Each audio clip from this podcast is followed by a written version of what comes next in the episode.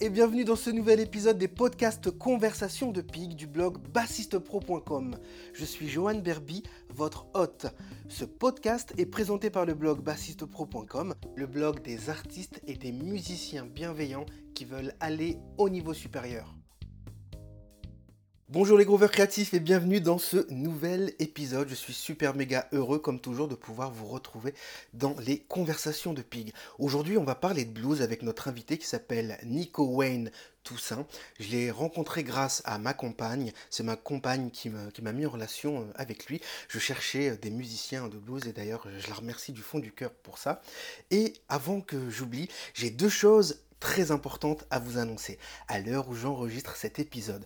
Premièrement, aujourd'hui je viens de débloquer le Groove Library Rock dans l'université Groove Lacupic. Donc si t'aimes le rock, va te faire jouir s'il te plaît, avec ces banques de sons que tu ne retrouveras nulle part ailleurs sur Internet. C'est impossible. C'est vraiment des banques de sons pour faire le buff, pour faire le jam. Et ces grooves sortent de ma tête. Donc va t'amuser, fais-toi jouir Et deuxième grosse annonce, c'est que voilà, ce mois-ci, je vais ouvrir les portes pour l'immersion qui va avoir lieu euh, à Tallinn, en Estonie, entre euh, février et mars. En fait, je vais vous donner les, dates exactes. Ça va être du 6 mars au 11 mars 2000. 2023. Donc grosse immersion musicale à Tallinn en Estonie. Et euh, on va ouvrir la page d'inscription dans, quelques jours. Ça va juste être phénoménal. Vous allez être dans un hôtel 5 étoiles avec piscine, sauna, buffet à volonté, etc. On va prendre soin de vous. Puis on va faire de la musique toute la journée. On va commencer tôt le matin et on finira tard le soir. Et vous allez aussi pouvoir vous amuser avec des vrais musiciens professionnels. Et rien de tel justement pour pouvoir être tiré euh, vers le haut, pour pouvoir progresser, en plus d'avoir des sessions one-on-one, en tête à tête avec moi et les musiciens professionnels pour solutionner vos problématiques. Bref, je referai certainement un podcast vis-à-vis de ça pour euh, l'annonce de d'ouverture de l'immersion. Donc revenons au blues. Vous allez voir, Nico, c'est quelqu'un d'extrêmement gentil, c'est quelqu'un d'extrêmement généreux, il adore partager, il a une culture de blues extraordinaire que moi-même je n'ai pas. voilà, d'ailleurs c'est tout l'intérêt de ces conversations, c'est toujours d'avoir des invités meilleurs que soi. Et je vous invite vraiment à écouter euh, cet épisode. Euh, voilà, de manière très intentionnée. Ferme ton téléphone, ferme YouTube, ferme Facebook et écoute ce podcast encore une fois en étant très concentré parce que tu vas repartir avec plein d'informations, des pépites d'or, tu vois, des, bassistes que je connaissais même pas. Bref, tu vas voir, c'est juste la folie. J'arrête de parler, c'est parti, on y va. À tout à l'heure. Bonjour Johan et bonjour à, tous. Hello. Comment tu vas? Super bien. Super bien. Et pour, pour, dire que si je ne suis pas bassiste, les bassistes sont mes amis. Donc, voilà. bassiste et contrebassiste, j'ai cru comprendre. Alors oui, ouais, ouais, tout à fait. Ouais. Dans le style que je joue, les deux sont les bienvenus.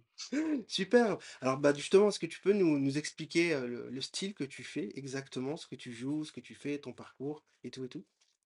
Ok, moi je suis euh, chanteur harmoniciste et je, je, suis leader de mon propre groupe euh, qui donc s'appelle Nico Wayne Toussaint. Après, c'est des fois c'est quintet, des fois c'est duo, des fois c'est big band mais ça reste sous mon nom toujours, cette étiquette. Et euh, donc, je suis aussi le chef d'orchestre, en quelque sorte, de mon groupe. Et je suis le. Comme, comme c'est moi qui, les, qui, qui, en suis à l'origine, alors les musiciens ont tourné. Euh, j'ai enregistré 13 euh, albums, dont 12 sont sortis sur le label Dixie Frog, qui fait wow. Popa Chubby, Eric Bibb, des, Tommy Castro, des artistes comme ça. Et euh, j'enregistre depuis 97. Donc mon premier disque est sorti en 98 sur Dixie Frog. J'avais fait un premier album euh, d'abord. Euh, et, donc en tant que chef d'orchestre, ben, c'est moi qui décide qui va être dans le groupe ou, ou, pour le prochain album, pour une direction artistique différente, quel type d'instrument je veux. Et notamment, ben, si le disque va, si j'entends plus une contrebasse qu'une basse, ben, ça va vraiment orienter et le musicien avec lequel je vais travailler, et puis ça va orienter vraiment toute la direction et artistique et même euh, euh, scénique du, du, show ensuite. Donc euh, voilà, c'est moi qui suis en, charge de, de, la partie vraiment autant business que artistique de, de, mon, de mon entreprise, de mon affaire. Super, bah, c'est génial. J'adore cette démarche-là parce que du coup, c'est vraiment une vraie vision long terme, chose que malheureusement, alors c'est pas pour critiquer, hein, mais que peu d'artistes ont, souvent les artistes, bah, ils se contentent juste d'accompagner ou même quand ils sont leaders, voilà, ils veulent qu'on leur mâche le travail. Et c'est vrai que d'avoir cette, démarche entrepreneuriale, de non seulement d'être multicasquette, c'est-à-dire de leader ton ton entreprise et ton groupe, bah, du coup, tu as vraiment une vision globale, long terme, je C'est drôle ce que tu dis parce que j'ai une vision globale, mais mmh, elle elle est rarement à long terme. Ça a été très difficile pour moi toujours de me projeter plus loin qu'1 an. C'est vrai? moi ouais, Waouh! Pourquoi? Si pas parce qu'en fait, heu, pour moi, bon, j'adore la scène. Je je pense que je suis meilleur personnage de scène que musicien en réalité et Mmh, je pense que si je suis très honnête, je pense que ce qui a fait ma différence avec beaucoup d'autres chanteurs harmonicistes, heu, c'est mon mon rapport à la scène, disons et le show que je que je produis et la façon dont je vais vers le public. Je crois que ça au au fur et à mesure des années, ça ça a marqué ma différence. Mais heu, mais tout en étant fou de musique, extrêmement heureux de le faire, j'ai toujours eu, heu, besoin de me fixer des échéances courtes pour me dire: «Je le fais à 100% mais 100% jusqu'à quand? Je sais pas moi dans 5 ans si je serai aussi motivé qu'aujourd'hui pour, heu, aller, Ah, de ce heu» point de vue-là, OK. donc j'ai besoin de me fixer des échéances assez courtes et par exemple, on sort un disque, on tourne le disque pendant un an, un an et demi. Bon après, OK, vient c'est toujours un peu ce cet essoufflement, de de des des programmateurs, même éventuellement des musiciens, à jouer ce type de répertoire et du coup, bon, quel est le prochain projet? Mais il faut vraiment que j'arrive au bout d'un truc pour me dire: «Allez, on va rebondir sur autre chose» et là, dans l'instant, il y a un truc qui vient et c'est assez spontané. Mais j'ai besoin de fonctionner par de par saut de puce, de pierre à pierre et non pas de voir le le l'autre bout du rivage parce que, en fait, je le vois jamais, je sais pas où ça va aller. Ça me rassure de de de de bloquer des des échéances courtes, en Oui, fait. parce que du coup, ça te pousse à te bouger pour être créatif et heu et tout le temps sortir, j'imagine, dis-moi si dis une bêtise, mais de ta zone de confort artistique pour te renouveler plus facilement, ça? Voilà, c'est ça. Chercher en tout cas à coller, le plus possible, à mes capacités et à mes envies. Par exemple, j'ai un copain qui travaille dans le milieu de l'éclairage de de pièces de théâtre. Eux, ils travaillent un spectacle, ils le montent en résidence pendant un an, j'imagine. ils le jouent et le spectacle, il commence à être vendu à partir de l'année d'après, voire 2 ans. Moi, je peux j'arrive pas à me moi, mon mon mais heu, ça ça tient aussi à la musique, heu, spontanée qu'on joue, le blues. ouais, c'est une musique, heu, en même temps, on va dire, c'est toujours la même chose, mais en même temps, elle est servie chaude à chaque fois, quoi. C'est jamais du réchauffé ouais, et donc il y a cette espèce d'urgence qui fait que je sais pas où je serai l'année prochaine et quand les gens, des fois, m'appellent, ben, en ce moment, ça ça arrive un peu moins souvent malheureusement, mais d'habitude, souvent les programmateurs, ils te programment bon, on était en mars, ils te programment pour le ju juin suivant, quoi, un an et j'ai du mal à dire: «Oui, ben je serai avec tel musicien et c'est sûr, je serai là à la date». C'est parce qu'il peut se passer tellement de choses, quoi. C'est je trouve pas ça facile. Moi, j'ai un petit hack pour ça, si, hem, si on peut se permettre de partager ça entre les auditeurs qui nous écoutent et nous. C'est que ce qui est ce qui est intéressant justement quand quand quand on peut avoir des si je peux me permettre, appeler des bugs, qui n'en sont pas vraiment, mais je sais pas comment appeler ça autrement, pardon. C'est de se dire: «OK, dans quel genre de festival on veut me programmer?» si c'est un festival de musique du monde et je vais venir avec un groupe de DJ. Juste histoire de casser un peu la ligne éditoriale, tu vois? Je vais venir faire du blues, mais au lieu de faire du blues en mode, musique, world music, je vais venir faire du j'exagère un peu l'idée, mais tu vois, l'idée, c'est d'aller à contre-courant et si au contraire on m'invite on dit: «Bah, tiens, je veux que tu viennes, faire du groove». Ça va être, soirée à Ibiza parce que je l'ai déjà fait, tu vois? Bah, du coup, tu viens en mode vraiment gros groove avec un batteur qui a, un set minimaliste, tu vois? Genre, caisse claire, grosse caisse et puis, un charlet et tu grooves, tu fais danser les gens toute la soirée comme ça. Ça peut être intéressant aussi d'un point de vue démarche artistique pour trouver des nouvelles idées qui pourraient, donner suite à un album ou à des collaborations ou enfin, je sais Alors pas. ça, c'est vrai, tu as raison, heu et et je je peux réagir de 2 façons à ça. La première, c'est que, par exemple, je ne sais pas si tiens, ton projet est réellement sous ton nom et si tu t'es Oui, construit un public autour d'un projet qui est sous ton nom, tu vois? oui. Mais moi, avec 13 albums, il y a des gens qui qui ont eh, qui m'ont estampillé. Soit Mmh. c'est génial, soit ils aiment pas Ouais, je comprends. et si c'est génial, ils ont déjà coché les croix pour lesquelles ils trouvent que c'est génial les catégories. Alors, blues, Et voilà, c'est ça, énergie, euh, euh, euh, feeling, euh, passion, conspiration, voilà. Mm. Et une année, tu vois, en 2009, par exemple, j'ai eu envie de, de changer totalement et j'ai eu envie de faire un album tout en français, alors que ce que je chante, Wow. c'est totalement en anglais, dans la mouvance de- du Chicago Blues de Muddy Waters, de Mm. tout un tas de, de, de canons, vraiment de sty- stylistiques qui ont déjà été plantés par euh, des prédécesseurs, Johnny Mm. Hooker, tout ça. Moi, j'aime ça. Donc, ouais. toute la démarche que j'ai eue, euh, ça a été de, de me rapprocher de cette musique-là Mm. et de l'incarner du, mieux que je peux de, ma, de, de mon point de vue, c'est-à-dire français, blanc, etc. Mais bon, malgré tout, mais ça n'a rien à voir avec la couleur. C'est le, le, le feeling n'a pas de couleur, les émotions n'ont pas de couleur. ouais, Donc, euh, alors, ouais, ça, c'est encore une autre histoire. Mais, tu vois, c'est vrai que quand j'ai monté ce spectacle, en- enfin, ce, ce spectacle et cet album, surtout en français, je me suis vraiment allé à l'écriture de chansons qui me plaisaient. Justement, on a, il y a des morceaux qui vraiment fonctionnent avec une contrebasse, qui étaient euh, avec, une, avec des ballets. Et on, on a, bon, le, le bassiste avec lequel je travaille est, est capable de jouer les deux. Donc, on avait contrebasse sur certains morceaux. Et puis, il y avait d'autres basses euh, qui étaient plus dans l'esprit euh, Jimmy Vaughan. Donc, des shuffles en français, mais avec un orgamon, tout ça, une basse beaucoup plus plantée, plus ronde. Donc, on- il y avait ça, il y avait différents, il y avait de l'harmonica, mais tous les textes étaient en français. Et forcément, quand on chante en français, enfin moi en tout cas, malheureusement, j'ai j'ai eu envie, j'ai sorti des, chansons qui étaient plus, plus euh, poétiques peut-être que celles que je produis traditionnellement quand je fais mon show. Et les gens qui sont je venus me voir, quand il y avait marqué Nico Wayne Toussaint, que ce soit en français ou en anglais, ils ont vu Nico Wayne, donc ils sont venus. Et j'ai eu le retour régulier à cette époque-là de gens qui me disaient, mais quand est-ce que tu envoies le boogie, Nico? Eh, Alors, quand est-ce que ça envoie? Donc, tu vois, pour moi, j'ai j'ai pas trouvé ça facile euh, de prendre les gens à contre-pied parce qu'ils m'attendent vraiment sur un terrain et quand je les prends à contre-pied ou si je les, les prends à contre-pied, euh, ils peuvent facilement être déçus parce qu'ils veulent vraiment, ils viennent vraiment pour un truc très spécial Ouais, je, je sais. qu'ils trouvent avec mes concerts. Et en même temps, un jour, vers chez moi, on- je reçois un appel, je sais pas, c'était le jeudi pour le vendredi, tu vois, et on me dit, euh, ouais, il y a une rencontre euh, avec Ahmed Fofana, qui est un, un- un- un musicien, tu le connais? Le nom me dit quelque chose en fait. C'est un, c'est un arrangeur, un guitariste, un joueur de kora qui a Ouais, tourné avec euh, Mamadou et Mariam, qui a fait le tour du, le tour du monde avec euh, toute la musique africaine. Et euh, on me dit, il y a une rencontre avec lui dans un festival africain. Et normalement, c'est une rencontre improvisée avec un guitariste de blues français. Et le gars, il peut pas venir. Est-ce que tu voudrais faire la rencontre avec lui? C'était pas pour banlieue en public. Un ou euh, c'était pas pour ce festival-là, non? C'était un festival qui s'appelle Fest Afrique, qui, ne, qui, qui, qui, qui- qui n'existe plus maintenant. Mais donc, je dis, ben, ok, génial, j'a- j'adore Tina Riwen, j'adore aussi beaucoup d'autres choses, Fracas Touré, tous ces trucs-là. Donc, euh, c'est c'est parfait. En plus, la, la- enfin, ouais, ouais, je dis, ben, nickel. Et puis, pour parler business, ça paye. Donc, on va pas dire non.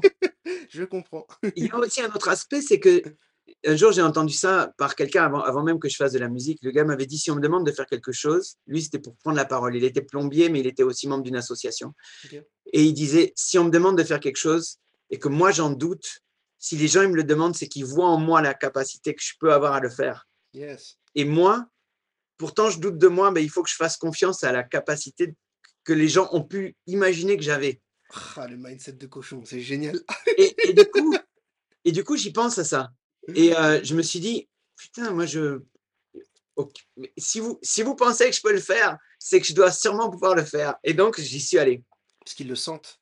Ouais, c'est ça. ils- ils- pour eux, il y a un truc qu'ils voient. Moi, moi je ne l'aurais pas forcément fait, mais eux, ils le voient. Ben, je dis, ben, allez, ban- banco, on y va. Mais c'est le recul qu'on n'a pas en fait. C'est le Et bien sûr. syndrome de l'expert en fait. On est tellement dans notre truc qu'on n'a pas de recul et en plus de pas avoir de recul, c'est même pas objectif non plus en fait. Et puis, quand on est exigeant, on ne se trouve jamais à la hauteur, en fait. Aussi, aussi. il y a ce problème-là. il y a ce truc, tu vois, tu te dis, bon, euh, mais non, mais moi, ça, mais non, ça ne va pas le faire. Mais en fait, j'ai pas le niveau que tu racontes. oh. Ouais, c'est ça. Donc, donc, je dis, OK, d'accord, c'est parti. Je rencontre Ahmed, le gars hyper gentil, on se voit dans les, dans les loges un peu l'après-midi, mais pour de vrai, on n'a pas joué, quoi. On a discuté, on a échangé quelques références, des trucs. Il m'a montré, j'ai dit, euh, il n'avait pas de guitare, je crois. J'en ai apporté une ou quelqu'un lui en a apporté une, du coup, il l'a branché. Du coup, comme ça, vite fait, j'ai vu ce qu'il était capable de faire. Moi, j'ai pris un armo, tu vois, j'ai fait. euh, il me dit, Que- qu'est-ce que tu proposes Je dis, tu vois, par exemple, un morceau qui restera que sur le 1.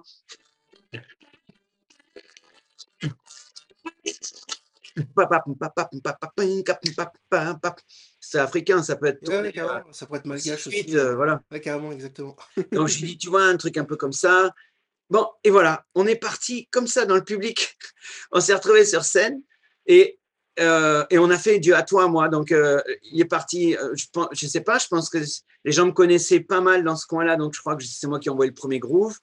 J'ai vraiment pensé en termes de groove et pas en termes de, de morceaux. J'ai- Je voulais envoyer des patterns qui, qui finalement, parce qu'on on recherche dans la culture africaine aussi, c'est pas tant les changements d'accords, mais c'est plus le balancement, le, ça, truc qui fait, le, qui, qui fait que les gens, ça, ça bouillonne, quoi. Et, Oui. et là, et là c'est un peu le truc de Fela Kuti. Les chansons, elles peuvent durer 30 minutes, on s'en fout, en fait, du moment qu'il se passe un truc. A fortiori, parce que c'est en public, c'est pas enregistré. Donc, Oui. s'il se passe un truc avec le public, mais il faut, faut laisser bouillir la marmite.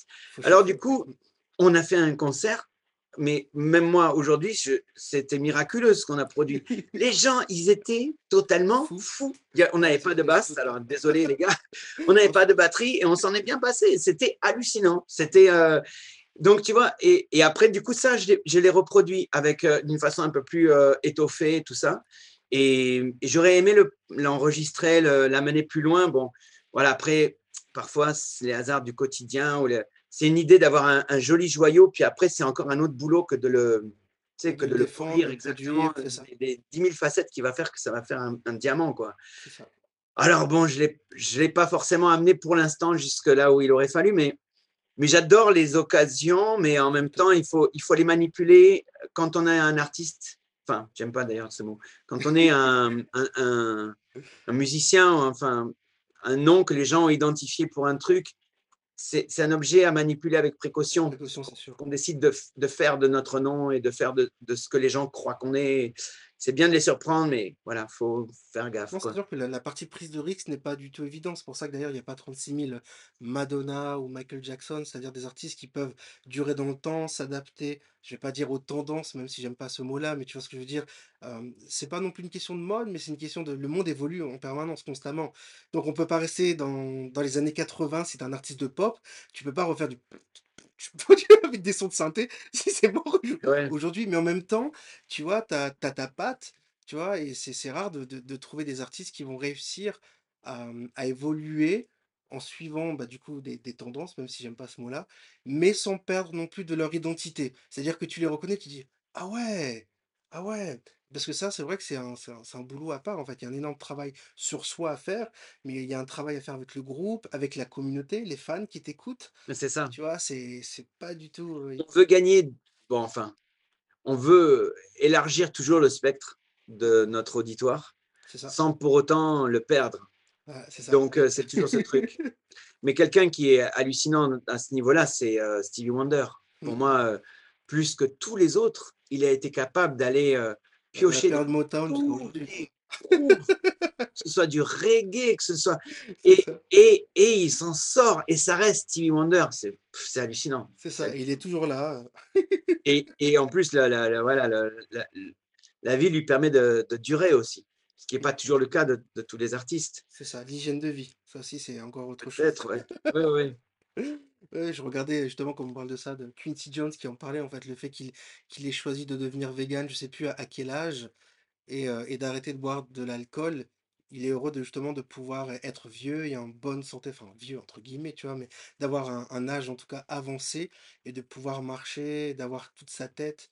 Et c'est vrai que ça aussi, c'est euh, En fait, c'est une croyance, malheureusement, forcément erronée, tu vois, qu'on nous enseigne à nous les musiciens, genre, ah bah non, mais il faut picoler, allez, bois une bière, allez, juste une. Puis ça commence comme ça, puis c'est 3, 4, et puis finalement, tu te déglingues la santé, parce que bah, quand t'es en tournée, tu subis les décalages horaires, tu subis les avions, les tourbus, euh, les, les avions, les voitures, les trains, tout ça, et ça, ça fait du mal au corps au final. Tu vois, donc, euh, Et puis- Et puis, en, en tant que musicien amateur, je dirais qu'à la limite, quand, quand tu es déjà dans les tourbus, Mm. c'est que c'est que tu as montré tes capacités à endurer le rythme d'une tournée. Mm. Mais mm, avant d'être dans un tourbus, on est tous des musiciens amateurs et souvent dans le milieu de, de l'amateur, enfin de l'amateurisme, c'est pas ce que je veux dire, non, mais, mais je du non- comprends, t'inquiète pas. du non professionnel en, en termes de rythme de travail. Mm. Le, le- on fait de la musique pour se retrouver entre potes. C'est un, moment de célébration quand on a un gig parce qu'on n'en a pas un tous les mois. Ça. Mais je pense que la, je pense que la- les mentalités extrêmement changé. Euh, moi, j'ai commencé à faire de la musique en 1990-91. Là, à l'époque, tout le monde fumait dans les bars, tout le monde buvait, il n'y avait, pas, avait beaucoup de contrôle de, police sur l'alcoolémie, les taux étaient plus hauts et ça picolait. Mmh. Et je me souviens, moi, en fait, euh, quand, la première fois que j'ai rencontré le, mon prof d'harmo, parce que quand j'ai commencé l'harmonica, j'ai commencé avec un prof, donc j'avais 18 ans. Génial. Et c'était à l'occasion d'un jam de, la fête de la musique. il y a un groupe qui débarque dans lequel il jouait, et, le, et il, joue sous le Chicago. Bon. Et, le, et le chanteur, il avait qu'un chanteur, il avait une, ce que je considérais à l'époque une super voix. Quoi. Et je vais le voir, le gars, et je dis, je dis, mais comment vous faites pour chanter comme ça? Et je me, il se tourne vers moi et il me dit, ben, alors il, avait une cigarette à la main et il avait un verre de bière. Ben, et le gars, ça l'a conduit. Pardon. mais j'ai la scène. non, mais c'est ça. C'est comme, genre, il y a, y a, pas, tu peux pas faire autrement. Bon, lui, ça l'a conduit, euh, ça l'a conduit euh, dans la tombe, tu vois, oh. trop vite. Bah et euh, moi qui fumais pas et je buvais pas, je me suis dit merde. Donc y a, y a, ça va être chaud alors, parce que comment est-ce qu'on devient quelque chose dans ce milieu-là si on n'est pas dans cette mouvance Ouais, c'est ça. Et après, je commençais à prendre des cours, et puis assez rapidement, je commençais à jouer, puis à, jouer avec des gens, et puis à commencer à, avoir des concerts réguliers. Et, ce choix est venu tout le temps parce que tu arrives dans un bar, qu'est-ce que vous buvez, les gars, tu vois? Et tu as, open bar, en fait. Mmh. Et puis souvent, les gens, quand ils sont enthousiastes, ils sont prêts à te donner le meilleur de ce qu'ils ont, tu vois? Mmh. et, et moi, c'était pas dans mon éducation, c'était pas. J'ai vu boire chez moi mais c'était pas mon truc en fait.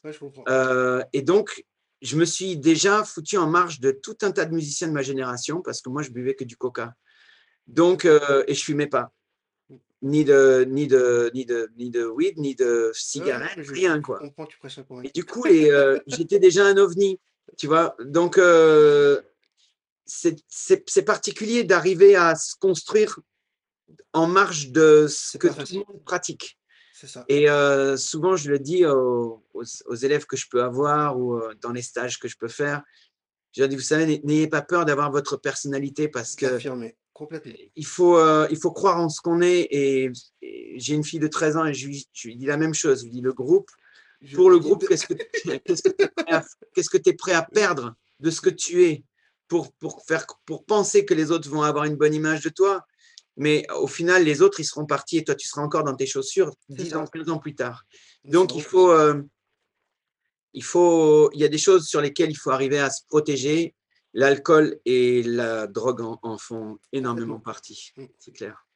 Oui, puis d'être toujours euh, aligné avec ses valeurs, ce qui te semble être éthique pour toi, en fait. Tu vois, moi, j'ai la, même politique que toi vis-à-vis de ça. C'est pas du tout mon, truc, l'alcool. Et euh, tu vois? D'ailleurs, je je bois pas. Tu vois? J'ai j'ai essayé, mais c'est pas mon truc, tu vois? Et dès que je bois, j'ai l'alcool rigolo parce que, bah, je suis j'ai un tempérament comique à faire des blagues tout le temps. Donc du coup, bah, ça ressort encore plus. Je me dis: «Bah, j'ai pas besoin de ça au final. Je suis comme ça naturellement», Ouais, parce que c'est ça, il y a des gens aussi, étonnamment, quand ils boivent, c'est un autre une autre personne qui sort, hein. Et là, euh, tu regrettes tu regrettes de lui avoir ouvert ta meilleure bouteille, quoi. Et voilà. Et puis après, il y a il y a ce côté aussi dont on parle pas c'est souvent dans, la musique, c'est le, rapport, le respect des êtres humains. Tu sais, tu peux, as ton parcours, je le respecte, je suis ultra admiratif, sincèrement, et tu as d'autres musiciens qui vont, tu vois, genre, ah oui, mais si t'écoutes pas ça, en gros, tu as raté ta vie. Et c'est génial ce que, ce que tu as dit tout à l'heure, que ce soit pour ta fille ou tes élèves, de, de les protéger de ça, en fait. Parce qu'on est tous sur Terre pour quelque chose, et on n'est pas tous sur Terre pour suivre le même chemin.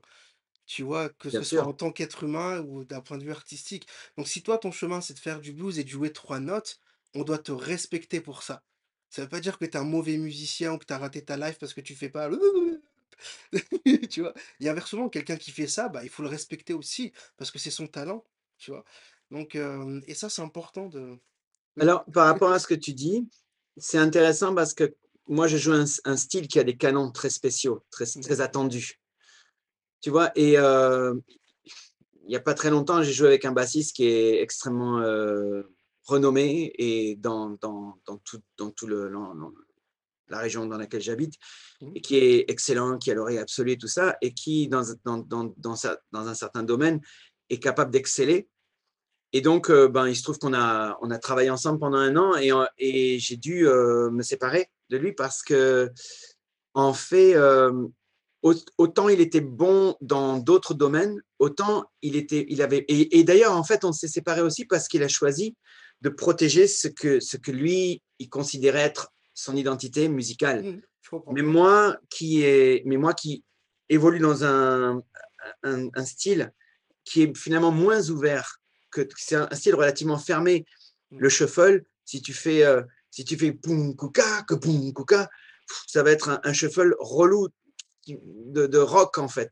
Mmh. Nous, on aime le shuffle qui est joué caisse claire et, et, et Charlie en même temps. Papam, papam, papam, papam, Ok. papam, papam, papam, papam. C'est un shuffle qui, euh, qui swing, ou alors un shuffle un peu plus jazzy, mais donc quelqu'un qui va venir, qui, qui sera un monstre du rock, mais qui va pas être capable de faire ça. Mais euh, on va dire, moi, mon style, c'est ça en fait. Donc, si tu veux avoir le calendrier des dates, euh, et si, si tu apprécies les gens avec lesquels on est, puis euh, le, le fait que les, les, les salaires sont payés à temps et qu'on a et, et qu'on n'a jamais une galère avec les traitements des paies, Mm. alors joue la musique Bah du style. Oui, bien sûr. Parce que sinon, toi, tu vas me dire, ouais, mais, ah non, mais moi, j'entends autre chose. Ouais, je, je respecte ce que tu entends, mais là, je suis pas là pour toi, tu es là pour moi, en fait. C'est très, très important. C'est ce qui est complètement. capital, je pense, quand on veut décider de- d'être un accompagnateur et qu'on va se mettre euh, et qu'on va travailler avec d'autres, Mm. c'est qu'il faut être fier de ce qu'on s'est construit, mais il faut, mais il faut, il faut assumer le gig qu'on a accepté de faire. C'est ça. Et si tu as accepté de faire de la, du bavarois dans, un, dans une taverne bavaroise et que tu vas faire des valses avec un accordéoniste, il faut le faire bien. Parce que sinon, il ne fallait pas l'accepter. C'est ça. On est bien Et aussi, il faut y aller en respectant le style parce que peut-être que toi, tu dis, bah, putain, il faut faire juste pum, putum, putum. Ouais, mais non, c'est chaud Il n'y a que ça à faire. Et pourtant, devant toi, tu as peut-être 1000 personnes qui adorent ça et pour qui ça, ça, ça a un sens. énormément de sens, bien sûr, complètement. Et peut-être que la musique, souvent, il faut l'observer au-delà de la relation à la technique qu'on a, De l'intelligence musicale, j'allais y venir. mais qu'on a, mais, mais que c'est euh, c'est presque de l'ethnomusicalité, c'est-à-dire qu'en fait, c'est de la musique qui est jouée dans un contexte culturel, dans un contexte euh, humain, et qui, et a un message, en fait. Au-delà des notes que toi, tu lis et, et qui constituent le morceau, en fait, il y, a un, il y a un autre message supérieur, largement supérieur aux notes qui sont marquées, qui passent. Et ce message, il faut, si on accepte de, de se rallier à, cette, euh, à, à ce- à ce cœur, en quelque sorte, mais il ne faut pas dénoter. Mm. Sinon, sinon les, les autres ils vont dire, mais qu'est-ce que tu fous quoi? Et donc voilà, euh, c'est pour aller avec un peu ce, ce que tu disais, qu'il faut, il faut défendre son identité, oui, mais quand on, quand on est accompagnateur, alors il faut accepter que des fois, tu vas te retrouver à faire des trucs qui ne sont pas ce qui te plaisent le plus, mais si tu l'as accepté, alors tu as le devoir de respecter de. Et, et d'aller vraiment vers, euh, vers, le, vers le truc que tu as accepté de faire, je pense. Ouais. Moi, je je parlais pas dans ce contexte, même si je suis, heu, entièrement d'accord avec toi à 4000 la question se pose même pas, parce que c'est de l'intelligence musicale, en fait. C'est-à-dire, tu vois, par exemple, bah, ju juste pour parler de moi vite fait, quand j'ai démarré, heu, la musique, j'ai commencé à faire ce qu'on appelle dans le nord de la France du baloche, tu vois? Donc, à à jouer de la variété On a dans le aussi.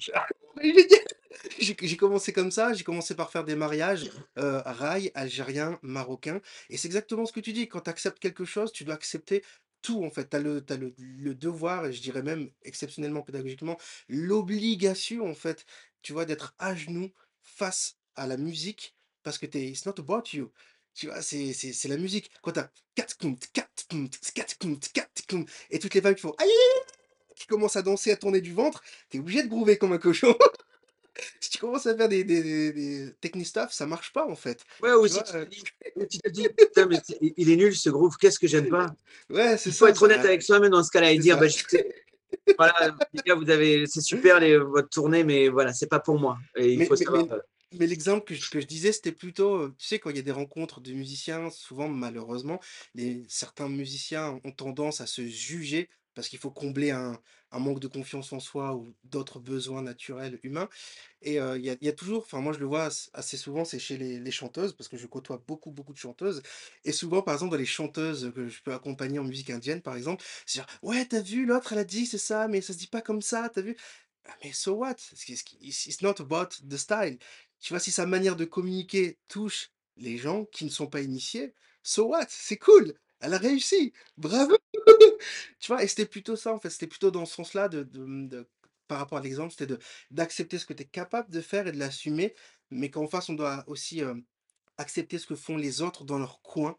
Tu vois? Du coup, je le reprécise, dans leur coin, même si c'est pas ton truc. Tu Mmh. vois? Dans dans ce sens-là, de manière réciproque. Est-ce que tu peux nous parler de ton, hem, expérience dans les clubs, d'ailleurs, aux États-Unis? Comment ça s'est passé? Comment ça se En fait, donc moi, j'ai eu la la chance de pouvoir, heu, très rapidement, après avoir commencé l'harmonica, donc j'ai commencé à l'âge de 18 ans. Yes, et à partir de 19, j'ai commencé à aller aux États-Unis parce que j'avais de la famille à Minneapolis. OK. et et en trafiquant mon mon passeport de ma ma ma date de naissance est 73, donc c'était devenu 70 et d'un seul coup, j'avais plus 19, mais j'avais 22 ans. Et donc j'ai pu rentrer dans les dans les clubs et et être spectateur de ces clubs-là. Et et dans ma dans ma vie, depuis 92, je suis allé aux États-Unis plusieurs fois par an, tous les ans. Je pense qu'il n'y a pas une année où j'y suis pas allé. Ensuite, j'ai vécu, j'ai j'ai vécu à Minneapolis pendant un an en tant que prof de français, heu et ensuite, je suis retourné plus tard dans ma dans ma vie, heu, à partir de 2009. J'ai vécu 3 ans, dans la région de Miami, heu, puisque j'ai eu un haut visa, qui est donc un visa d'artiste pour pouvoir vivre et travailler aux États-Unis, devenir mi milliardaire, même si alors je ne pouvais pas travailler comme, heu, comme, dishwasher, je ne pouvais pas faire la vaisselle dans un resto, parce que ça, mon numéro de sécurité sociale ne me permettait pas, mais par contre, je pouvais devenir, heu, Madonna ou je pouvais devenir tu vois? Et il y avait pas de souci. Ça, je pouvais devenir richissime en tant que musicien et me faire payer tout ça. Donc, j'ai quand je suis arrivé à Miami, j'avais déjà fait des disques, j'étais déjà intermittent du spectacle en France, j'étais, hem, j'avais déjà toute ma toute une carrière qui était lancée, bien sûr un site internet, tout ça. Donc, hem, je suis arrivé là-bas et j'ai essayé de me faire une place et heu, j'ai eu la chance qu'à Miami, il y ait beaucoup de tourisme puisque c'est un endroit très touristique, surtout de octobre à avril. Il y a tous les New-Yorkais, les Canadiens qui ont un peu Ah, il y a une d'argent. saisonnalité là-bas aussi. Voilà, c'est ça, le le nord, on les appelle les snowbirds et ils descendent sur les plages de de de Miami où il fait chaud, tu vois? Et donc ils Super. sont cramés la couenne toute la toute la journée à la plage OK. et le soir, comme ce sont des gens qui sont plutôt wealthy, Mmh. donc ils ont de l'argent à dépenser, ils vont au resto, ils vont dans les bars, donc il y a toute une plaque tournante d'animation et hem et comme on est encaissé dans le fond des États-Unis, il y a pas tant de renouvellement de musiciens que ça. Heu et donc c'est c'est bien. Quand je suis arrivé, il y avait Jason Ritchie, qui est l'un des plus grands harmonicistes, heu, au monde actuellement, qui venait de partir et donc hem, il y avait une place à prendre en quelque sorte et et très rapidement, on je me suis présenté à des jams, j'avais fait des démos, tu sais, j'avais fait des CD, j'avais fait ma ma petite plaquette et tout ça. J'ai commencé à passer dans les clubs, Ah, j'ai c'est donné mes trucs. ah, mais Le mec super, bravo. les mecs, il me dit, heu, le premier mec, heu, je vais à un un jam un lundi, je vais dans cette jam, je connaissais pas le bar, tu vois? Mais bon et ces tous ces endroits-là sont annoncés dans les dans les magazines ou Oui, bah, oui. ou dans les il y a des sites internet, heu, qui qui annoncent donc je trouve le lieu, j'arrive, tu vois? Et et il faut jamais, ça c'est la mentalité américaine, mais c'est vrai. Il faut jamais downgrade, il faut jamais, heu, rabaisser le moindre lieu dans lequel tu vas jouer ou où tu vas aller parce know. que tu peux pas savoir, you never know. Exactly. Alors, j'arrive là-bas et heu, il y avait y avait, heu, 3 musiciens sur scène. Il y avait le le le patron du bar, il y avait sa serveuse et il y avait un client. Un client qui avait amené sa caméra parce qu'il se filmait en train de jouer de la guitare avec le groupe. C'était un jam, tu vois? Mais c'était un lundi, il y avait personne. Et heu, donc j'arrive là et j'étais déjà super déçu. Je me dis: «Oh putain, c'est quoi ce truc?» et hem et je m'inscris, enfin je m'inscris, je fais savoir que je pouvais jouer, donc ils me font monter sur scène et puis ils me disent: «Bah, tu veux chanter?» je dis: «Ouais, je peux chanter» et donc je fais 2 morceaux et je descends de scène et là, il y a le patron qui vient me voir. Bah, évidemment, tu vois, personne m'applaudit, il y avait personne. Mmh. Donc je descends de scène et le patron, il me dit, hem, il me dit: «Heu, toi, tu aimes bien le blues, hein? Toi, tu aimes bien le tu es tu as bien le Chicago blues?» je dis: «Ouais». Il me dit: «Ah OK, ouais, c'est bien». Il me dit, hem, il me dit, heu: «Beh, moi, tu me connais pas, mais je je m'appelle Kilmo et heu, dans, dans, dans, dans, la région, je suis incontournable en tant que bassiste. Et euh, c'était un type qui avait travaillé avec Jaco Pastorius, qui avait vraiment oh. côtoyé Jaco. Euh, et donc, euh, son, son, c'est Greg Porter, son, un, de ses, un, bassistes favoris, tu vois, des, de la Nouvelle-Orléans. Oh, c'est Greg Porter ou John Porter, le bassiste bassiste noir de la Nouvelle-Orléans, là, super, qui, qui était bassiste des Metters et tout ça. J'ai oublié son nom, mais bon.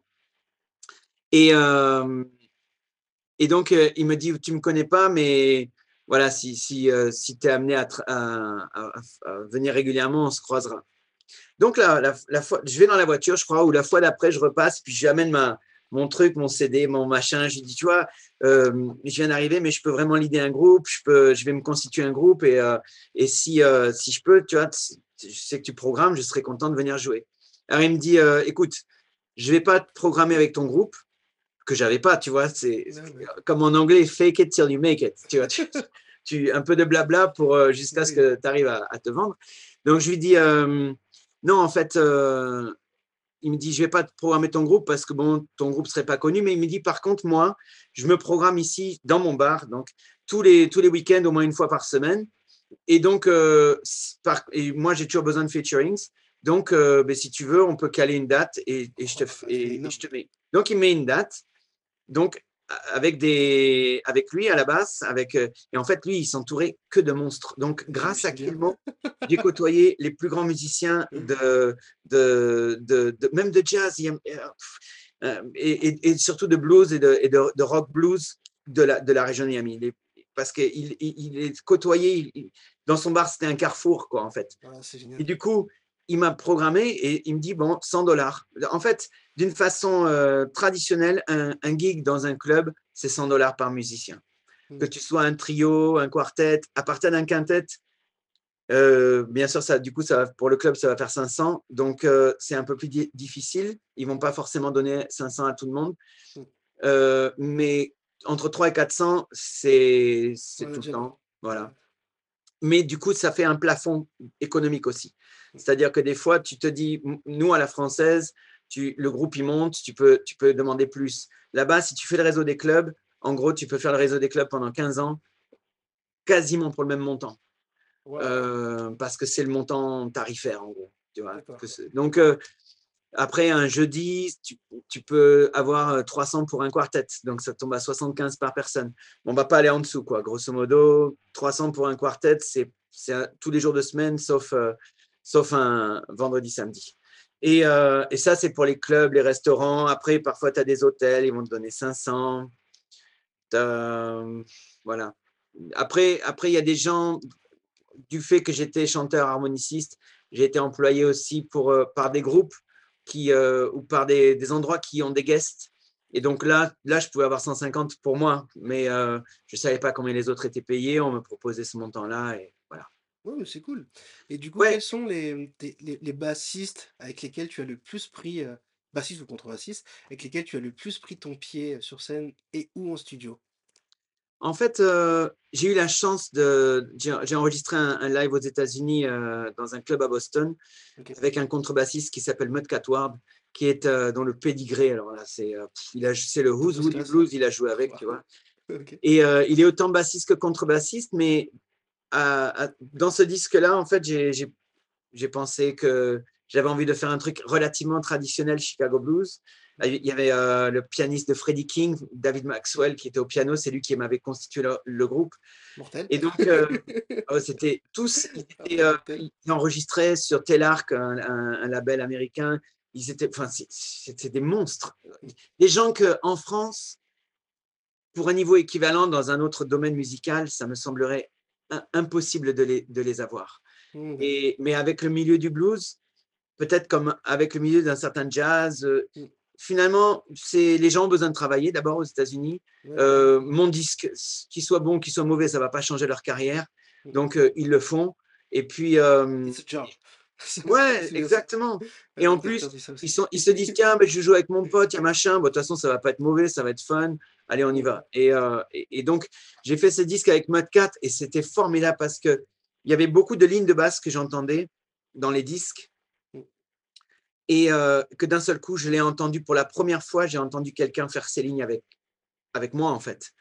Jusque-là, euh, j'avais joué beaucoup avec des bassistes français, j'avais bo- beaucoup bossé avec un bassiste anglais aussi, mais qui était relativement conventionnel Mm. et qui n'était et qui n'avait pas poussé le, le- le- la connaissance du blues jusqu'à se rapprocher autant que moi j'ai essayé de le faire des harmonicistes ou dans leur instrument, tu vois, parce que voilà, il restait superficiel dans le style en fait. Et là, Mud Cat, ben, il avait enregistré les faces légendaires avec euh, certains des plus grands, Big Walter Horton, ou enfin tout un tas de. Donc, euh, par exemple, des, des choses comme, euh, tu vois, euh, quand on est un, un 12 mesures, on est sur le 1.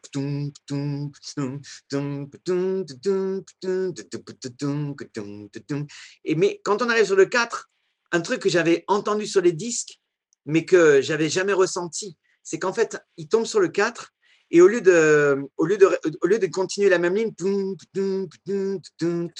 non, il fait pas ça.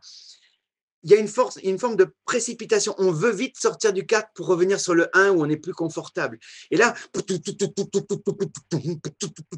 et, d'un seul coup, l'apport rythmique de la ligne de basse, mais ça, ça emporte le groupe, quoi, comme j'avais jamais ressenti ça avant, en fait d'habitude, on, imagine que c'est plutôt le travail du batteur de monter, de faire les, nuances, de, faire les relances. Ah. Et là, à la contrebasse, ce mec, il faisait toutes les relances, en fait. Il devançait, il, il, il encourageait le batteur. De toute façon, il se connaissait très, très bien. Ouais, ouais, Mais jouir de ça en, en, en, direct, et quand je réécoute ce disque, je, je continue de, de, ressentir ça. C'était vraiment une leçon, c'était génial. Et euh, du coup, ça, dans ma tête, c'est vrai que souvent,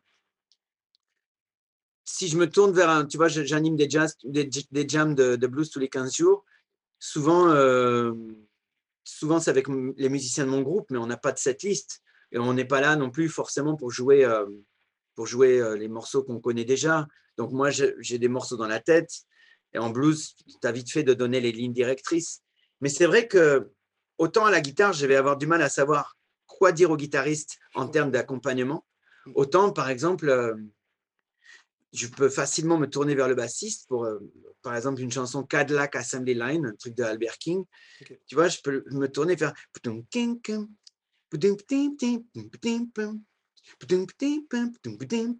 Et donc là, l'autre, il a suffisamment d'informations. Après, je lui, après, je lui fais avec la main, tu vois, je fais un.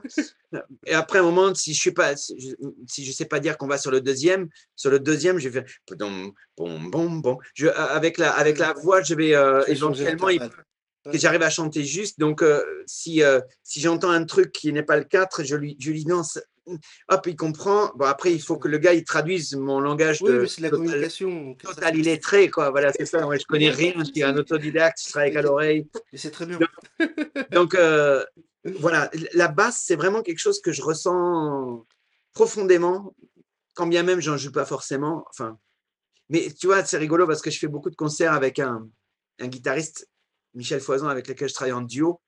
Et souvent, euh, on joue une chanson St. James Infirmary. C'est un, un, un, traditionnel de la Nouvelle-Orléans. I went down to the St. James Infirmary. And I saw my baby there. Et tu vois, la, la, la, basse me vient en moi, en fait, parce que elle me, elle me nourrit. Enfin, c'est un. Elle, elle, je trouve que je l'ai jamais fait encore, mais je pense qu'un disque pourrait être fait totalement entre basse ou contrebasse, peut-être parce que la contrebasse est éventuellement plus expressive, et harmonique à chant. Bah Parce sûr. que une fois que tu as la basse qui fait une, une, une ligne et qui, et qui impose le, la pulse, C'est clair. c'est suffisant. Ouais, c'est suffisant pour, euh, pour raconter une histoire, en fait, pour soutenir le chant, pour euh, apporter la nuance. euh, Enfin, c'est le tapis nécessaire et c'est très confortable à l'oreille, la basse. En plus. C'est euh, apaisant. Non, mais c'est vrai, c'est super apaisant. Alors évidemment, tu vas pas faire, mais tu peux même faire.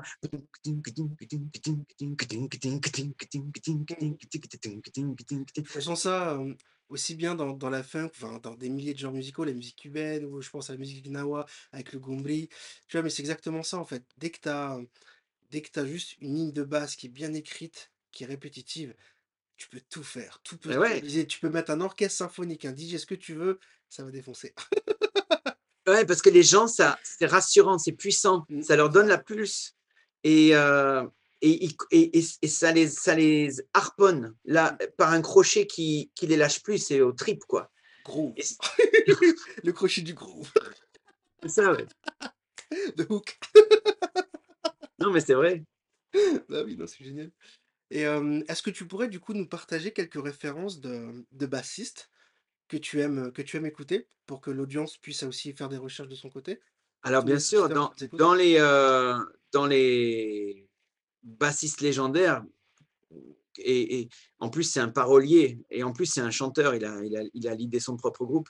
Il y a Willie Dixon, Oh, donc heu, super. Willie Dixon qui a il y a un film magnifique qui s'appelle Cadillac Records, qui raconte l'histoire du label Chess à Chicago dans les années 50, le label qui a lancé Muddy Waters, qui a lancé Etta James, qui a lancé Chuck Berry, heu, Buddy Guy a enregistré pour eux, enfin, c'est vraiment les plus grands noms du blues sont passés par là, Bo Diddley, tout ça. Donc Willie Dixon qui était, heu, un chef d'orchestre, qui était un auteur-compositeur maison pour Chess et qui est un des très, très grands contrebassistes. Hem et qu'il y a des enregistrements de de Willie Dixon avec, heu, Memphis Slim, le pianiste, au à Paris au, merde, j'ai oublié le nom du club, enfin, aux 3 Maillets, À heu, 3 au club des 3 Maillets et voilà, donc Willie Dixon, c'est il a il est mort, heu, à la au tout début des années 90, peut-être 91 ou 92 et donc voilà, c'est Willie Dixon, c'est vraiment l'une des grandes références. En Chicago blues, heu, il y a un bassiste qui s'appelle Willie Kent, K-E-N-T, qui est un bassiste-chanteur, qui a travaillé sous son propre, heu, sous son propre nom avec son groupe et mais ça reste malgré tout un bassiste qui est qui est un bassiste de session aussi et qui a été, heu, très, très reconnu.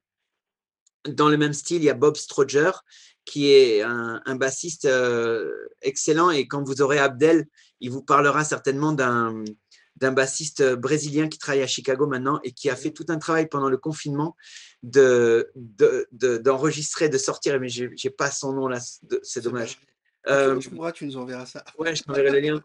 C'est, hem, c'est un un bassiste qui a, hem, enregistré des des des morceaux de blues connus en mettant la basse en avant. Et donc heu, il fait un une petite biographie sur le bassiste qu'il va illustrer. Et ensuite il joue le morceau et il se joue en train de jouer exactement note pour note la ligne, Ah, ou les lignes du bassiste en question. Et en mettant la basse en avant pour qu'on et on voit et on entende mieux ce qu'il fait. C'est un super Ah. Même même moi, j'ai adoré de voir ça en tant qu'harmoniciste, tu vois?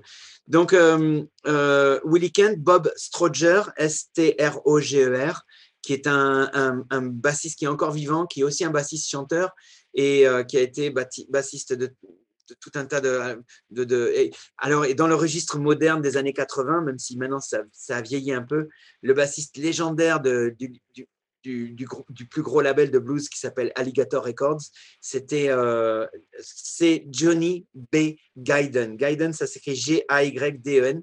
Johnny B. Guyden, c'est un bassiste qui jouait 5 cordes et que c'est vraiment quelqu'un qui avait amené une basse beaucoup plus moderne, beaucoup plus funk dans le blues que tout ce qui était fait traditionnellement, qui était généralement plus rond et donc ce bassiste-là, moi j'ai eu la chance de travailler avec, heu, le batteur qui travaillait avec ce bassiste qui s'appelle Killer Ray Allison La classe. et c'ét c'était fantastique parce que, c'est des gens qui, heu, jouaient extrêmement moderne et pourtant avec un goût Mmh, bah oui. qui tu vois, quelqu'un qui va jouer moderne, tu vois, dont dont j'ai dû me séparer, il jouait moderne, mais c'est con parce que ça c'était hors sujet. Mmh.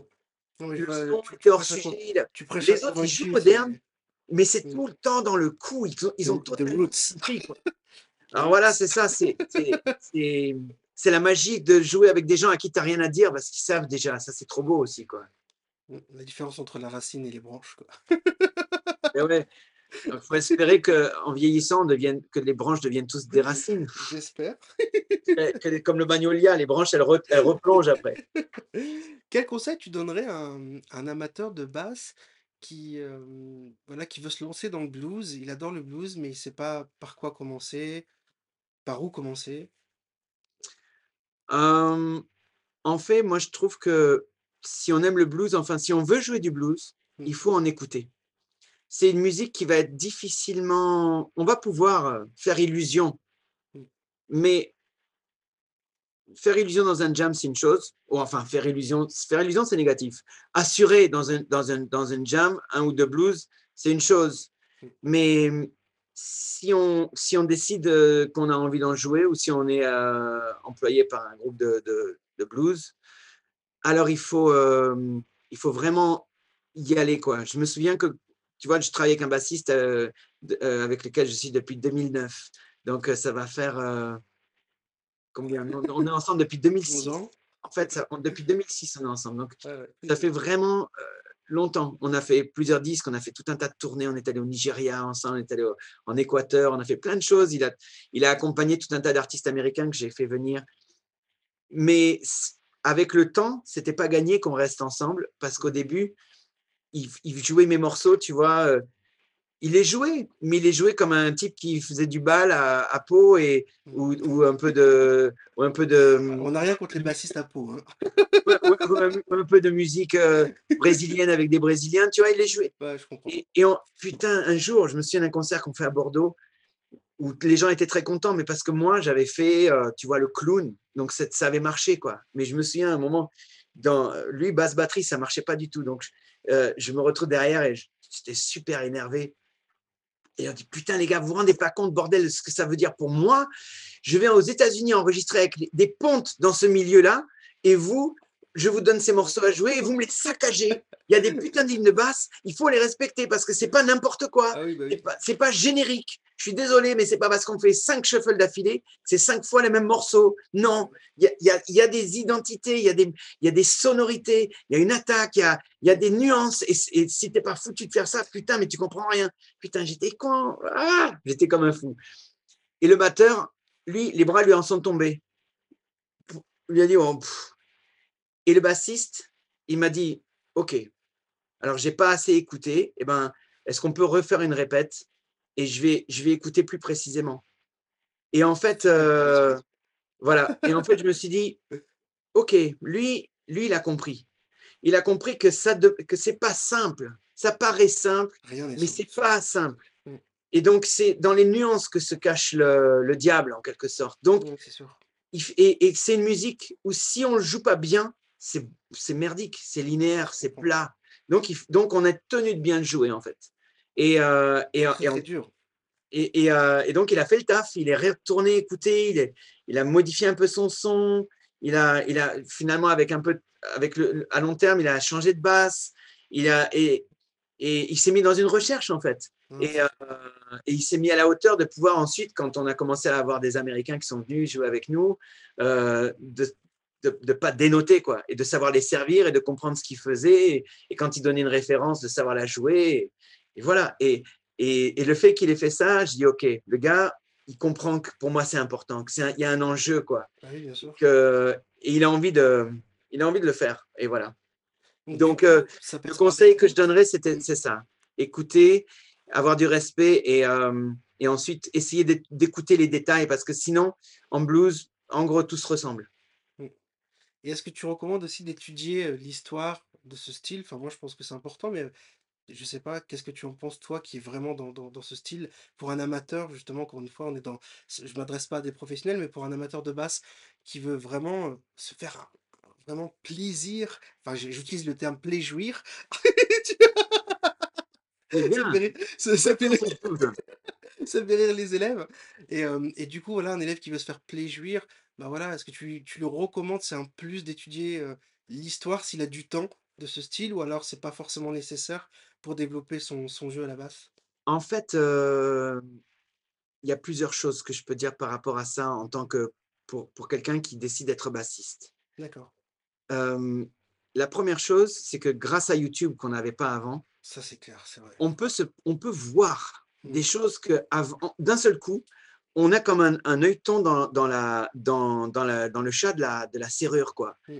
Et on peut voir des concerts, bon, qui, voilà, on peut voir des clubs. Et le blues, avant d'être une musique qu'on voit à- à- sur Jazz 6, euh, Mm. au New Morning ou, euh, ou, ou dans les grands festivals de jazz, c'est d'abord une musique de, de Mm. club.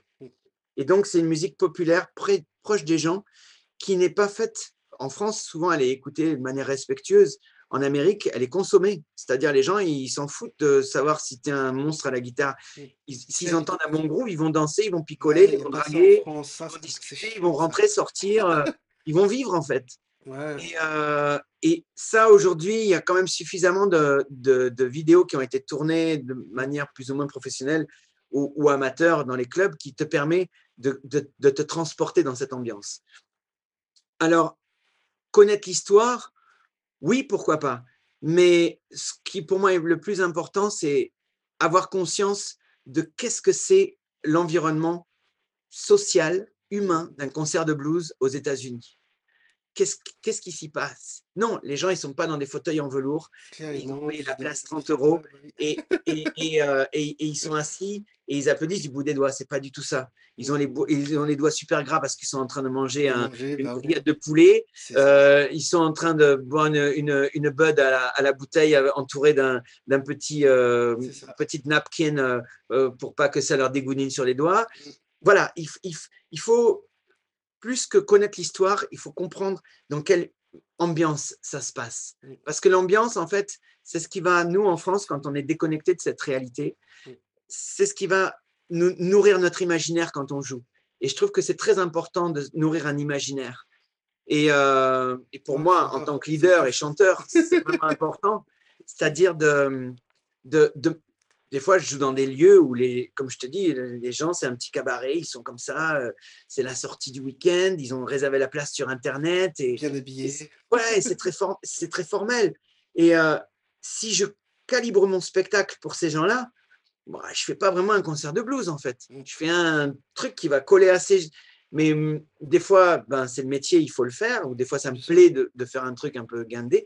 Mais il y a moi, ma musique, comme je la ressens, à la, aux troisième chanson, je suis en nage. Et à la fin du concert, j'ai perdu 2 kilos. Et il y a de la flotte partout autour de mon micro parce que ça transpire de partout. Quoi. Parce que, parce que bon, c'est mon métabolisme, mais, parce que pour moi, il y a un truc viscéral que j'ai envie de, de, vivre déjà personnellement et de transmettre au public. Qui fait que quand les gens y repartent, ils disent Putain, mais je savais pas que c'était comme ça le blues. Mm. Oh, mais c'est génial. Et ouais, c'est génial. Parce que sinon, les gens, le grand public, ils ont une image d'un truc tout moribond là, euh, et euh, dépressif. Mais non, pas du tout.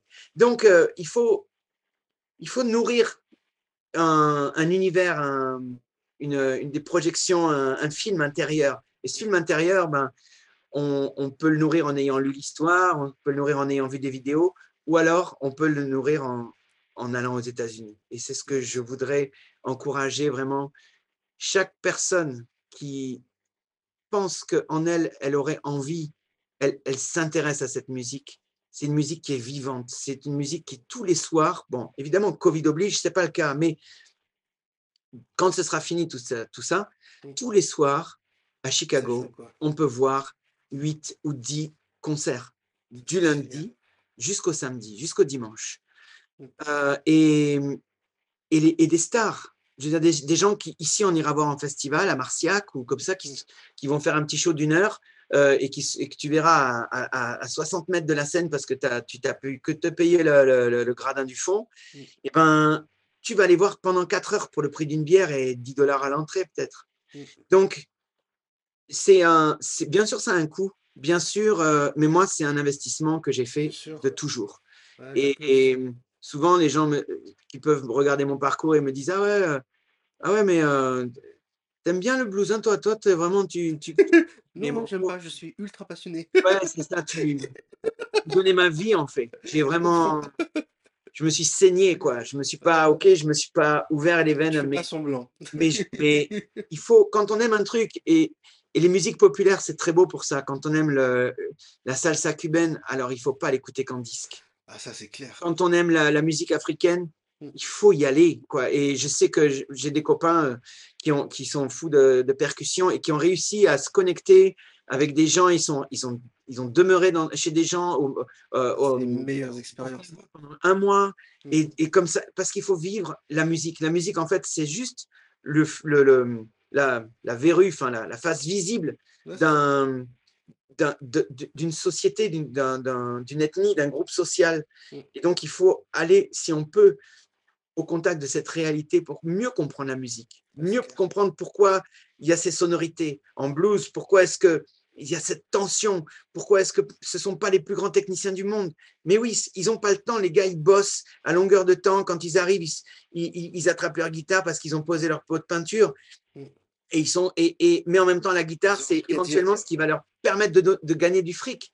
Et mm. donc, ils y vont, et, et quand ils jouent, ils sont aux limites de tout ce qu'ils peuvent donner, mais ils le donnent. Et c'est parce qu'ils sont aux limites qu'on ressent, nous, une tension extrême quand on écoute cette musique. Et c'est excitant au possible. Mais on ne peut pas jouer cette musique détendue du gland. C'est pas possible. Ça va pas sonner.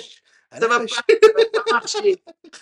Ah ouais, Freddie King, si tu fais Freddie King, ultra facile parce que tu es tellement brillant, puis tu, tu, passes tous les. Mais non, mais en fait, ça va pas marcher. Ça, parce que le band, là, il y a une tension, il, va péter la corde, il va faire exploser le, le, baff de l'ampli.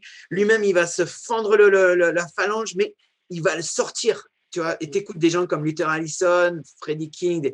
Il y a une intensité, une extrémité qu'on retrouve dans la plupart de ces musiciens de blues. Mm. Et, euh, et donc, il faut, il faut comprendre pourquoi.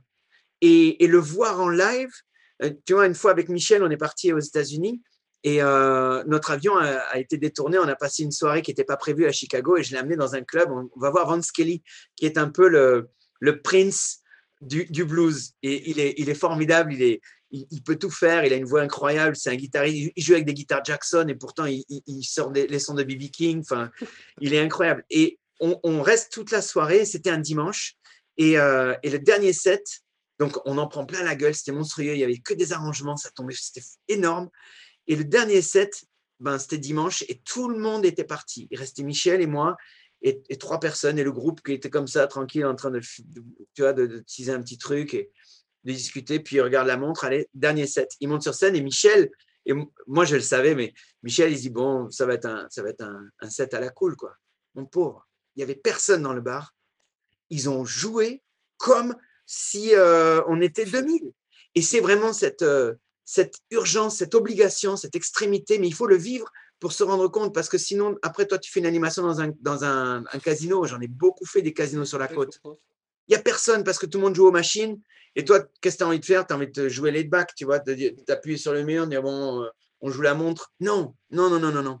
Parce que tu joues la montre dans ton casino, le jour où tu as un bon gig, tu ne seras pas au niveau. Ah et, pas, et, et, on ne te redonnera pas l'occasion parce que tu ne seras pas bon en fait. Tu n'auras pas été au rendez-vous. Et ces gens-là, ils sont perpétuellement dans le dans, dans l'excellence, d'abord parce qu'il y a une concurrence énorme, ils ne pourraient pas se permettre de faire un geek de merde. Ce n'est pas possible d'arriver défoncé au dernier set. Il y en a qui le font, Sugar Blue, la, mm. il y en a certains qui, l'ont, qui, euh, voilà, qui, qui, jouent avec le feu, mais leur carrière aussi, euh, elle, elle, elle trinque. Vance Kelly, par exemple, il joue, euh, il joue euh, entre 8 et 10 fois par semaine. Ah ouais, quand même. Ben ouais, il joue déjà tous les soirs. Et ensuite, le samedi et le dimanche, il peut faire deux gigs. Un d'après-midi et un de soir. Donc, euh, tu, tu, comprends le niveau avec Michel. Enfin, non, autre chose, à la Nouvelle-Orléans, il y a un accordéoniste que j'aime, qui est un accordéoniste de Zydeco, qui est fantastique. il joue de midi à 6 heures le soir et ensuite il prend un autre gig de 8h jusqu'à 2h du matin. T'imagines les athlètes que c'est? C'est clair. C'est, des... Alors après, ils arrivent en festival, ils nous défoncent. Ben ouais, mais les mecs, c'est des. C'est des... Toute l'année, c'est des machines. des machines. Et donc, il faut avoir conscience de toute cette réalité. Ah bah si on aime, mm. et si on est prêt, si on est prêt à se remettre en question un peu, parce que ça va loin quand tu dis Ah oui, mais en fait, euh, je croyais que j'y étais arrivé. En fait, je suis même pas euh, au seuil de la porte de. La... je trouve. Donc, euh, donc voilà. Et moi, pouvoir aller aux États-Unis, pour moi, ma démarche avec l'harmonica, mm. c'était de me dire, les gars, vous ne me connaissez pas, mais je vais vous défoncer la gueule. Et, euh, et, je, vais, et, je, vais, jouer des coudes et je vais me faire ma place. Et c'est vrai que ça a toujours, que je sois chez moi quand.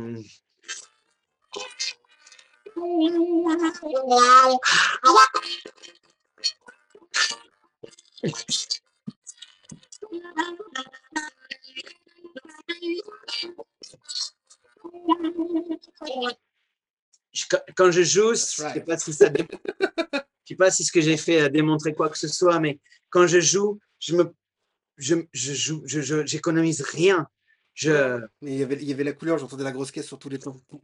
Ouais, je, je veux, je veux, je veux, en- je veux renverser le public. C'est ça. Je veux valoir la place que j'ai Nous prise. emmener dans ton univers, en fait. Ouais, je veux, je veux aussi, si je prends la place de quelqu'un, il faut que je vaille au moins aussi bien que lui.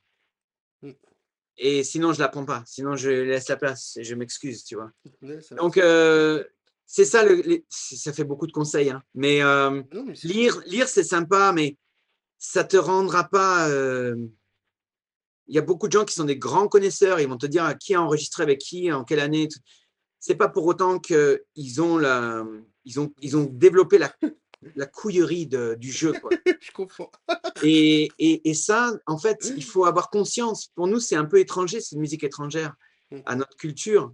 Donc, il faut aller la, faut aller la, la En découvrir. fait, c'est- c'est c'est valable pour n'importe quel genre musical. Comme tu l'as bien souligné tout à l'heure, tu veux faire de la musique cubaine, tu vas, tu vas, tu vas à Cuba, tu fais de la musique africaine, tu vas, etc. Tu, tu adores la musique euh, des Balkans, bah, tu vas en Roumanie, en Hongrie, tu t'assois euh, et, et- et tu joues, quoi. Tu te poses pas de questions. Et c'est vrai que Ça semble évident et, et ça, semble, ça semble évident et ça semble. Oh oui, mais bien sûr, bah ouais, mais c'est ça, mais tu crois qu'on peut le faire? Mais en fait, c'est là que le choix arrive. Oui, ça. oui, un billet d'avion pour les États-Unis, selon la période, c'est entre 800 et 1000 euros, entre, cin- entre 600 et 1200 euros. C'est un choix. Après, tu prends un hébergement, un Airbnb, il faut compter 50, entre 50 et 100 euros par nuit. la nourriture. C'est un choix, effectivement. Mais c'est un choix qui, qui c'est un point de non-retour. Une fois que tu l'as fait, tu reviens plus pareil. Ouais, mais puis c'est un investissement à long terme. Tu investis sur toi, sur Et le long totalement. terme. Donc, Et euh, totalement, bien sûr. Voilà, c'est ça qui est génial. En tout cas, je te remercie pour cette discussion. J'étais vraiment très heureux de pouvoir t'avoir dans cet épisode. J'espère qu'on aura l'occasion de pouvoir échanger euh, bah, prochainement dans l'université dans un cadre pédagogique. Voilà. Il y a, peut-être une dernière chose que j'aimerais beaucoup euh, ajouter. Je sais que j'ai beaucoup parlé, alors euh, Je je m'en excuse. Mais non, t'es là pour ça, je t'en prie. C'est que, en tant que chef d'orchestre, ce que j'attends d'un bassiste, c'est qu'il n'oublie pas qu'il euh, qu'il a un rôle visuel. Et, euh, et j'ai facilement tendance à me battre. euh, Je que trouve que c'est. pour un rôle visuel? Alors, je trouve que c'est très très important quand un, quand, quand un spectateur observe un groupe. Qu'il observe, bon, tu observes Mick Jagger dans les Rolling Stones, bien sûr, tu vas voir Mick Jagger qui court partout, et, on a, et tout le monde pense que tout le monde va regarder Mick Jagger parce que parce que c'est le chanteur du groupe et qu'on vient a priori pour voir le chanteur du groupe. Mais, et c'est pas forcément faux, Mhm. mais il y a un moment où le public va se détourner du chanteur. Et il faut que Le show. il faut que, exactement, il faut que quand il regarde quelqu'un d'autre, que l'autre musicien qui va regarder, alors, ok, il va regarder le guitariste en train de faire des chorus, d'accord, ça marche. Le batteur, il est dans l'effort, c'est visuel. Mm. Le bassiste, Raide comme un poteau. Non! il s'emmerde. Ah ouais, mais en fait, il se fait chier, lui. Ah putain, mais qu'est-ce qui se passe? Ah ouais, mais ils ont dit, oh, pas du tout dans le coup, lui. Mm. Et tu vois, et, euh, et le, il faut pas. euh, souvent, les gens qui se mettent à la basse se mettent à la basse peut-être parce qu'ils sont un peu timides. Et euh, enfin, il y a, il y a le profil du bassiste un peu. Mm. Mais si, pour quelqu'un qui va choisir d'essayer d'en faire son métier, je pense que c'est très, très important de jouer devant la glace euh, et de- et d'observer quel visuel je propose aux gens qui payent pour venir me voir Absolument. quoi je ressemble? Et qu'est-ce que les gens qui, qui vont payer pour venir me voir vont voir? Et qu'est-ce que j'ai envie qu'ils voient est-ce que j'ai envie qu'ils me voient comme ça en fait? Ça, posture recroquevillée, pas Ouais. confiance en soi. Dans nos... est-ce que c'est ça qu'ils ont envie de voir? Yeah! alors ou alors ils ont envie de voir un- quelqu'un qui est investi quelqu'un qui est dans la musique quelqu'un qui va leur donner envie de balancer aussi parce que lui justement il, il a un groove qui balance Mm. et je dirais j'irais vraiment jusqu'à vous vous, vous, euh, inciter les bassistes à jouer devant un miroir et à danser sur vos lignes. Tu valides ma pédagogie, merci. mais Vous avez euh, entendu hein Vous avez entendu? c'est nécessaire parce que quand vous allez donner ça à votre euh, groupe le groupe va gagner en luminosité. Le groupe va gagner en projection visuelle. Et la projection visuelle, elle est tout aussi importante que la projection sonore. Oui. Si tu as un son de merde, mais que tu vois que les mecs s'amusent, t'y crois plus que s'ils ont un super son, mais qu'il se passe rien sur scène. C'est ça. Moi, je préfère écouter Cabrel en disque qu'en live. il se passe rien. J'ai plein de copains qui ont vu Eric Clapton, euh, à part pouvoir dire qu'ils l'ont vu, thank you. Bon, ben, à part, bon, ok, c'est God, alors d'accord, tu vas voir, c'est nickel. Mais franchement, quand les gens ils vont voir un concert, ils se déplacent, surtout de nos jours, où euh, avec le Covid, il va falloir prendre en compte le fait qu'on a la concurrence du numérique. et les gens maintenant, ils peuvent rester chez eux. En fait, ils l'ont bien compris, ils se sont équipés, ils ont un super son. Pourquoi est-ce qu'ils vont aller voir un concert live où ils vont payer, euh, où ils vont être bousculés, où ils vont peut-être attraper le, prochain virus? Mm. Il faut leur donner une bonne raison de venir nous voir. Et la raison, c'est que ce qui se passe en live, ce qui se passe sur scène, c'est un moment privilégié pour eux, unique, et, et, et, ils vont le ressentir. C'est une expérience, mais ils vont vivre ce moment s'ils nous voient être dedans. Et le bassiste, de par sa psychologie, son instrument, sa place, la place qu'il pense que l'instrument a, parce que généralement les gens lui disent ah, mais tu jouais de la guitare Non, mais, non, c'est de la basse. Ah, c'est quoi ça? Donc, il faut. Ouais, mais c'est facile ton instrument, il y a... ouais, c'est plus facile que l'autre. Et pourquoi tu prends jamais de solo, toi? Tous ces trucs. Ben, donc, le bassiste, il faut qu'il montre qu'il existe. Il faut qu'il montre qu'il n'est pas là on ne sait pas trop pourquoi, parce que c'était le copain du, des autres. Non. Des fréquences basses. encore, mais ça, il faut peut-être avoir l'oreille éduquée pour pouvoir le dire. Mais non, donc, les gars, ayez conscience que vous, vous allez être regardés au même titre que tous les autres et au même titre que votre leader. Et, qu'à un moment, les gens vont, vont s'intéresser à vous et que vous, avez, vous, vous devez porter le même message que votre groupe. Vous devez, vous devez soutenir le leader. Vous devez être dans le même mood que le groupe. Et, euh, et ça va être, tu vois, j'ai vu Johnny Winter, le dernier concert de sa vie. Il est mort le lendemain, c'était à, à Cahors. Il était assis, il était faible, c'était, il jouait un peu faux. C'était pas terrible. Il avait un batteur, un guitariste et un bassiste. Mais les, les musiciens étaient tellement investis que c'était, c'en était beau. J'en pourrais en avoir, tu vois, de, de l'émotion dans la voix. C'était beau à voir parce que tu avais un groupe qui était soudé autour d'un mec qui, qui, avait été une légende, mais qui était une légende décadente. Mm. Mais les gars, ils étaient fiers, investis, ils étaient là, putain, et ça, donne, ça sauvait Johnny Winter. Ils auraient été balochards dans leur coin à regarder leur tablette parce qu'ils ne connaissaient pas le morceau. et eh ben, le, concert, ça aurait été un enterrement. Ça aurait été. Ouais, ça aurait été pourri. Ouais, ça aurait été pourri, pourri. On a vu des gens qui vivaient le moment. Euh, et, et, d'un seul coup, on en a oublié la qualité de la musique pour, pour avoir un souvenir visuel.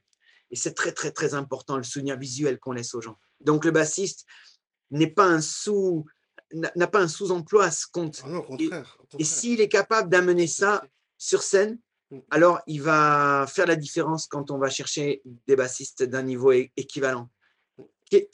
À niveau équivalent, ben moi je vais prendre celui qui, qui donne plus.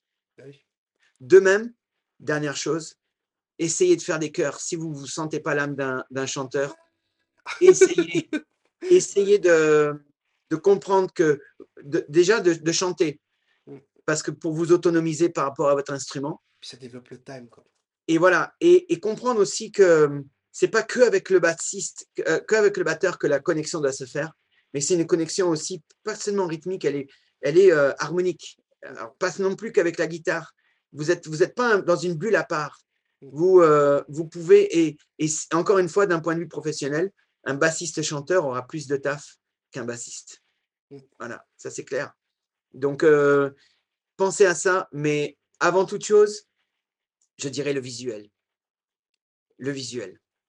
Et en fait, les, conseils que tu partages, tu que c'est pour les, ceux qui veulent se professionnaliser, mais je vais rajouter une couche en disant que ça marche aussi pour les, pour les amateurs, en fait. Parce que tu veux jouer en groupe, demain il y a une audition, tu dois, euh, je sais pas, faire une audition à euh, parce qu'il y a une annonce dans le journal, et on cherche un bassiste pour un groupe XY en style. Si tu sais faire les chœurs, que tu danses, que tu bouges, visuellement, t'es pas raide comme un poteau quand tu joues de la basse, mais que tu vis, tu vois chaque note comme si c'était la dernière note de ta vie, you got the job, c'est sûr. Bien sûr. Tu vois? Et c'est génial que tu dis ça parce que petite dédicace, voilà, pour les élèves de la méthode Groove la voilà, où justement il y a un, il y a un cours où je parle de ça en fait, tu vois, de miroir, danser, et il y a un cours justement exprès sur la danse, avec des clochettes au pied exprès pour groover. Et du coup, quand tu Ah, dis c'est ça, je dis, Je ne peux que valider, tu tu vois? Parce qu'effectivement, on doit, être dans l'instant T, en fait. Tu vois? C'est ce truc de: «Je suis là sur scène, peu importe, j'ai pas la technique, peu importe, j'ai pas les connaissances nécessaires, mais je suis dans l'instant T avec mon instrument et je partage un truc». Mmh. Voilà. En tout cas, je te remercie pour, vas-y. Voilà. Bah, voilà, je veux te remercier, infiniment pour, pour cet échange.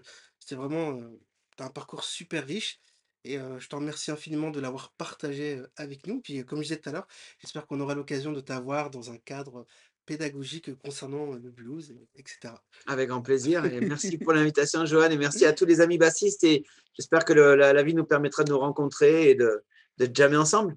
Au grand pour le moins, pour le moins. Avec grand plaisir. Ciao. Ciao. Merci d'avoir écouté l'épisode de cette semaine du podcast Bassiste Pro Show, Conversation de Pig. Si les informations de nos conversations et entretiens hebdomadaires vous ont aidé, eh rendez-vous sur iTunes, abonnez-vous à l'émission et s'il vous plaît, laissez-nous un avis honnête. Parce que vos commentaires et vos retours nous aideront non seulement à continuer à fournir un contenu formidable et utile, mais ils nous aideront également à atteindre des amateurs de basse motivés encore plus incroyables comme vous. Et en plus, eh bien, je pourrai lire vos commentaires dans un prochain épisode pour vous remercier chaleureusement de vive voix. Voilà, l'épisode est terminé. Je vous remercie du fond du cœur d'avoir écouté cet épisode jusqu'ici. Pour ceux et celles qui sont déjà membres de l'université Groove eh bien, on se retrouve à l'intérieur du forum pour que je puisse répondre à toutes vos questions. Et si tu n'as pas encore rejoint l'université Groove Pig, mais qu'est-ce que tu attends? Va sur groovelikeapig.com et inscris-toi, profite, tu as une période d'essai et on est là 24 heures sur 7 pour t'accompagner dans tes progrès.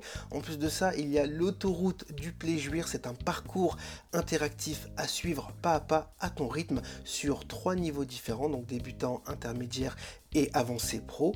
Donc du coup, on va pouvoir t'aider en détail pour ta technique, pour ton oreille, pour le rythme et pour tout ce qu'il faut, la lecture, etc., etc.